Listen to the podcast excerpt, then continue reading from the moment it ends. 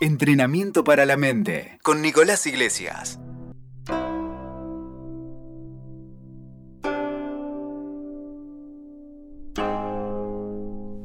¿Cuál sería un buen GPS para transitar momentos difíciles y desafiantes en la vida? ¿Cómo estás? Soy Nico Iglesias y en este podcast te quiero invitar a que juntos nos tomemos algunos minutos para reflexionar y tal vez sacar algunas conclusiones sobre esta pregunta. Y antes de empezar, y si en tu caso personal estás atravesando actualmente por un momento difícil o desafiante en tu vida, quisiera ante todo desearte fuerzas para que puedas sostenerte y confianza para que puedas atravesar lo que sea que estés atravesando. Lo que te voy a compartir es una mezcla entre mis propias reflexiones y experiencias personales y algunas de las enseñanzas de personas muchísimo más sabias, resilientes y lúcidas que yo, que a mí me han servido como un farol guía a la hora de transitar los momentos duros y desafiantes de mi propia vida. Arranquemos por el principio. Una de las cosas tal vez más fáciles de ver es darnos cuenta de que el dolor y el sufrimiento son tan parte de la vida como lo es la felicidad y la alegría. O sea, la vida humana no es posible sin una ni la otra. Sin embargo, y por una característica muy básica de nuestra humanidad, todos los seres humanos buscamos exactamente lo mismo a lo largo de nuestras vidas. Acercarnos de alguna manera al bienestar, a la felicidad, a experimentar momentos que nos produzcan placer o alegría y alejarnos del dolor, de la tristeza y del sufrimiento. Pero a mí me queda la impresión de que no hemos hecho un gran trabajo como especie en este asunto de saber cómo lidiar con los desafíos, con el dolor y con los momentos difíciles de la vida, ¿no? Por eso, a continuación lo que te quiero compartir son dos ideas y dos reflexiones que pueden servir como a modo de GPS, llamémoslo, o guías prácticas para transitar momentos desafiantes en nuestras vidas. Aceptar, confiar y entregarse. La primera reflexión es la de aceptar, confiar y entregarse a la idea de que todo lo que llega y todo lo que se va de nuestras vidas ocurre en el momento correcto. No hay errores. Por eso la sugerencia en la medida de nuestras posibilidades es que no nos resistamos, no intervengamos, no lo rechacemos, no tratemos de forzarlo, de torcer o de corregir el fluir natural de las cosas. Por lo general, esa resistencia, ese rechazo o esa fuerza solo tienden a incrementar y a perpetuar el dolor y el sufrimiento que sentimos.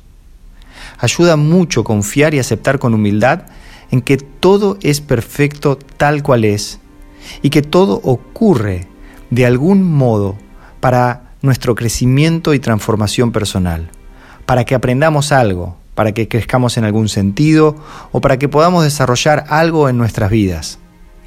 Aunque a primera vista no parezca tan obvio, lo que más nos produce dolor en la vida no es tanto lo que nos ocurre, sino más bien la manera en la que nos relacionamos con el dolor, con el sufrimiento y con las sensaciones desagradables. Al rechazarlo, al evadirlo, o al guardarlo debajo de la alfombra, lo que no nos estamos dando cuenta es de que realmente lo que estamos haciendo es prolongar ese sufrimiento y ese dolor. Por eso y cuando vengan los momentos desafiantes, incómodos y difíciles, primero y antes que nada, propongámonos no actuar. No responder inmediatamente a lo que nos ocurre, ya que cualquiera sea nuestra primera respuesta o nuestro primer pensamiento, muy probablemente va a estar teñido de nuestros hábitos repetitivos y por consecuencia esa respuesta va a ser contraproducente y no nos va a aliviar. De tanto en tanto cuando yo puedo lograrlo, aprendí que por más difícil que resulte hacerlo, la auténtica manera de superar y saber lidiar con el dolor y los momentos difíciles es atravesándolos, conociéndolos en carne propia, mirándolos a la cara. No hay otro camino. Lo demás son más bien curitas, parches y maneras de evadirlo. La impermanencia y la pregunta mágica.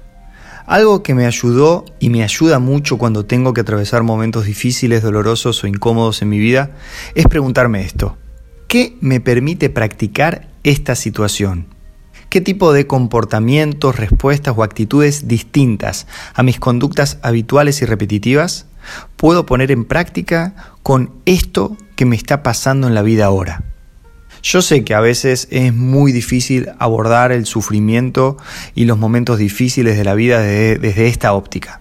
Pero dentro de tus posibilidades, cuando estés en medio de una tormenta personal, intentar recordar que muchos de los grandes momentos dolorosos y desafiantes de tu vida con el tiempo resultaron ser grandes aprendizajes, experiencias y enseñanzas. ¿De qué otra manera podemos aprender algo que no sea atravesándolo por la experiencia? Por eso, yo creo que es importante recordar que nuestro sistema nervioso solo va a querer escaparse del dolor y de la incomodidad. El problema está en que muchas veces esa manera automática, habitual y repetitiva en la que nos escapamos nos termina produciendo aún más dolor y más problemas que la situación original. La impermanencia. Una de las grandes verdades de nuestra vida es que todo es impermanente, absolutamente todo va a pasar. Por eso, reflexionar y contemplar este hecho hace que el dolor, la tristeza, el problema o el conflicto por el cual estemos pasando tome otra perspectiva. Mientras seamos rehenes de nuestros pensamientos repetitivos, de nuestras emociones tóxicas y de nuestros hábitos, no hay mucho que podamos hacer. Es la actitud personal interior la única posibilidad que tenemos para convertir al dolor, al problema o a las situaciones desafiantes de nuestra vida en oportunidades de aprendizaje y crecimiento personal. Para cerrar, y si sentís que este audio te aportó valor de alguna manera, te agradecería mucho que puedas compartirlo con alguna persona que sepas que esté pasando por un momento difícil en la vida y que tal vez algunos de estos pensamientos o reflexiones le puedan servir. Gracias por tu tiempo y nos vemos pronto.